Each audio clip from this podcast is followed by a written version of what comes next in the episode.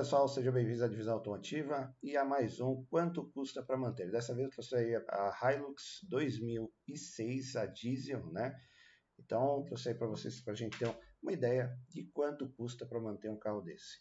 Né? Você vê que tá preços atrativos, uma, uma caminhonete, né? uma picape é, turbo diesel, é, completar, sair a sua primeira versão assim mais moderna, quando lançou ali 2005, 2006, se eu não me engano, né? É uma das versões mais bonitas que eu acho, aquela robusta, frente chamativa tal, e super durável, né? Marca Toyota, confiável, tudo mais. Todo mundo tem um olhinho ali para esse carro. Então, falei, não, vamos fazer aí, que, né, vamos ver quanto custa para manter uma bichinha dessa aí, que está num preço bem legal. 89, 90 mil é preço de carro popular aqui zero, né? E um carrão completaço, aguenta qualquer parada aí. Você sabe que Toyota é, é sinônimo aí de Paris-Dakar e outros, outras competições, né? Ali dos Sertões. Então é um carro que aguenta a parada, né? Um 4x4 bem bruto, então não quebra por qualquer coisa. É, inclusive no Emirados Árabes é a segunda picape mais vendida. A primeira é a, é a Land Cruiser. É, Land Cruiser, né? Não, é, esqueci o nome. É, é uma acima da Toyota, lá que eu até fiz o vídeo aqui, mas de vez em quando me dá uns brancos, eu falo, eu faço os vídeos aqui é 5 horas da manhã, me perdoem, tá? Mas tem uma, uma não a picape, mas a, a, versão fechada, se não me engano é Land Cruiser mesmo. Ah, ah, tudo bem, depois a gente dá uma olhada. Bom, eu ponho a foto aí para vocês, tá? Bom, vamos lá então. né? Preços aí a partir de 89 mil, 90 mil, 95, 103 Bom pegar já a top de linha, que é SRV, 4x4 diesel, intercooler, é, automática, completaça, beleza? Tá na, nesses preços aí vocês estão vendo. Então, uma, uma aqui é só para a gente ter uma noção da, do quanto custa para manter, a gente dá uma passadinha rapidinha aqui, então não aprofundo muito nos detalhes, né? Então, aqui você vê uma Toyota Hilux 3.0, é, SRV 4x4 CD, 16 válvulas turbo, diesel, intercooler, manual, essa aqui é manual, mas tem a né, automática também, que é filezinho. Vem 5, 6, 312 mil quilômetros, 89,900. Bom, cara, você tem que não tem saída. Você vai comprar picape, leve algum, leva seu mecânico para ele dar uma, fazer uma avaliação. Lembrando que esses carros aí devem estar no, no quarto, quinto dono, né? Mas é, a mecânica, como ela é super confiável, super durável, a qualidade de fabricação é muito boa, então, isso não significa nada. Né? Motores diesel são feitos para durarem muito tempo. Tá? Leva para dar uma olhadinha, ver as revisões e tal. O mecânico vai dar um parecer aí para vocês, bem legal. Bom, a ficha técnica dela aqui rapidinho também. Você vê o preço tabela é 95 mil, né, nas, ano 2006. É, é, é diesel importado, tinha aí 3 anos de garantia quando foi lançado, preço de revisões aí 9,700, que é um pouquinho caro, IPVA C3 e realmente fica nessa base aí. É, sim, na picape, média, 5 lugares, 4 portas, sétima geração, plataforma IMV. Aí motor dianteiro, longitudinal, 4 cilindros em linha, turbo diesel, intercooler, código motor 1KD, é, acionamento correia dentada, 163 cavalos de potência, 35 kg de torque, é, tração integral sob demanda, carro automático 4 marchas, com conversor de torque, suspensão independente com braços sobrepostos na frente de molas helicoidais e eixo rígido atrás com feixe de molas semilípticas. Freio ventilado na frente, tambor atrás, direção hidráulica, pneus e rodas 0,15 polegadas 2,5570, inclusive step. Aí a caçamba tem capacidade de 1.086 kg, peso 1.840 kg, a carregar o tanque de combustível 80 litros de capacidade, carregar último 1.000 kg, ângulo, de saída aí 26 quilos, né? eu nunca falo, mas é um bom ângulo, o pessoal fala que ela entra e sai de qualquer lugar, desempenho velocidade máxima 175 km por hora, aceleração de 0 a 100 13,5 segundos, consumo urbano 8,3, na estrada 10,6, autonomia total urbana 664 e na estrada 848. Boa autonomia, bom consumo, uma picape pesadona, né? Então, vale a pena ser ela está dentro do consumo aí razoável. E, como se diz, né, Toyota, qualidade de Toyota aí, você baixa manutenção, pouca dor de cabeça, porém você tem que pegar alguém que tenha usado direitinho, beleza? Então vamos lá agora rapidinho aqui para as nossas especificações. Tá? Vamos lá. Começando aí com filtro, óleo e filtro de óleo. né? Ah, cadê aqui? Sai na casa aí, mais ou menos uns 600 reais aqui, ó. Né?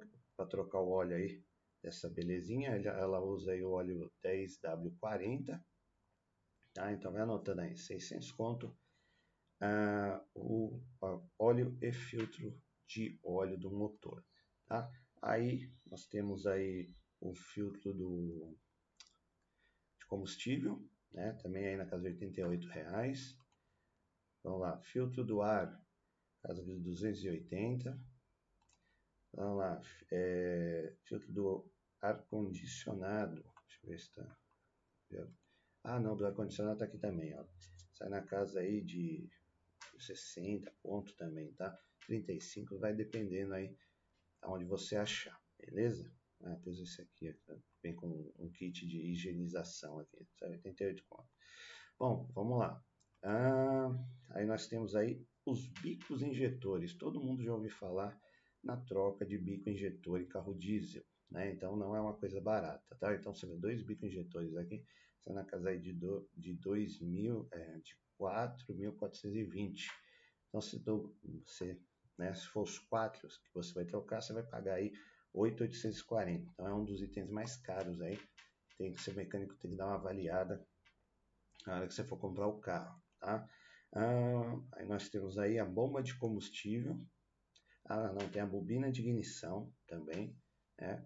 Então aí tem bobina de ignição aí, tá na casa aí de 150, é, 160, 160 reais cada uma, 150, aí são quatro, né? Então você sabe que cada uma, cada biquinho vai um. Beleza? Então aí é uns 640 conto mais ou menos aí só de bobina de ignição. Aí nós vamos ter agora a bomba de combustível na casa de R$ 1.600. Aí a turbina, hum, um outro item aí que todo mundo já ouviu falar em carro diesel que pode vir a dar problema.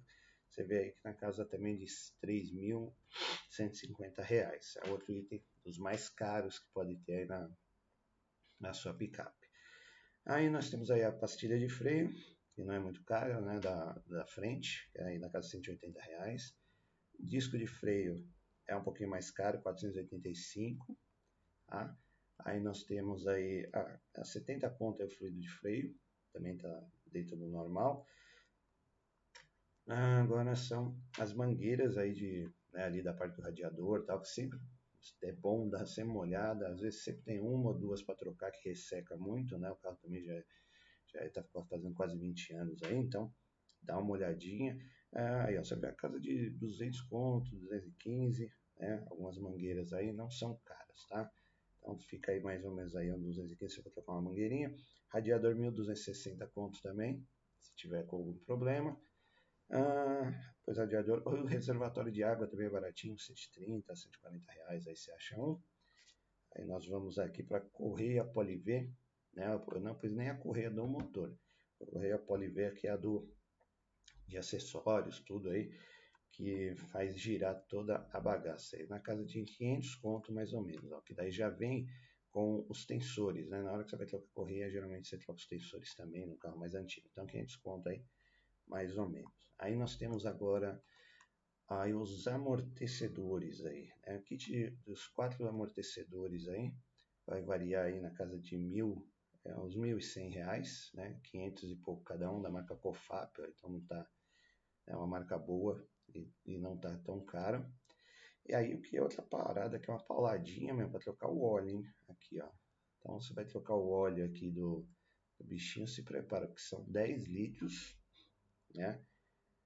10 litros de óleo aí do, do câmbio, né? Óleo do câmbio do câmbio automático aí, casa de 770 pau para você trocar. Aí nós temos também aqui a, os pneus, se você for trocar os quatro pneus, também se prepara aí, vai dar mais ou menos 2,680. Aí alinhamento e balanceamento aí na casa de 400 conto. Nós temos a mão de obra de tudo isso aí que eu calculo aí, mão de obra na casa de 105 Apenas aqui são Paulo, 150, 250 reais a hora. Então vai dar uns 4 pontos aí se você quer picape, é Hilux, já viu, né? Então uns 4 pontos de mão de obra mais ou menos. PVA, e o IPVA aqui na casa de 3,378, né? Então, somando tudo isso, para você comprar um carro aí na casa de 90 mil reais, deixar separado mais ou menos aí uns 30.390, ou seja, 30.400 reais para você ter e manter uma Hilux 2006 automática diesel, tá?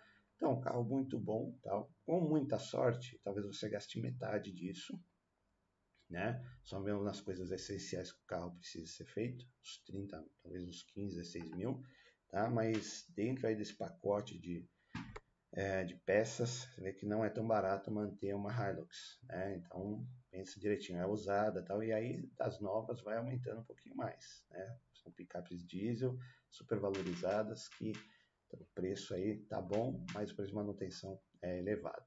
Beleza, pessoal? Espero poder ter ajudado vocês aí na hora da decisão aí. Você tem que estar tá pensando em comprar uma Hilux, né? pelo menos compra sabendo que vai enfrentar aí pela frente. Carro muito bom, todo mundo gosta, né? Eu, eu tinha um colega que comprou quando lançou essa 2006, cara, a gente ficou super impressionado com a picape.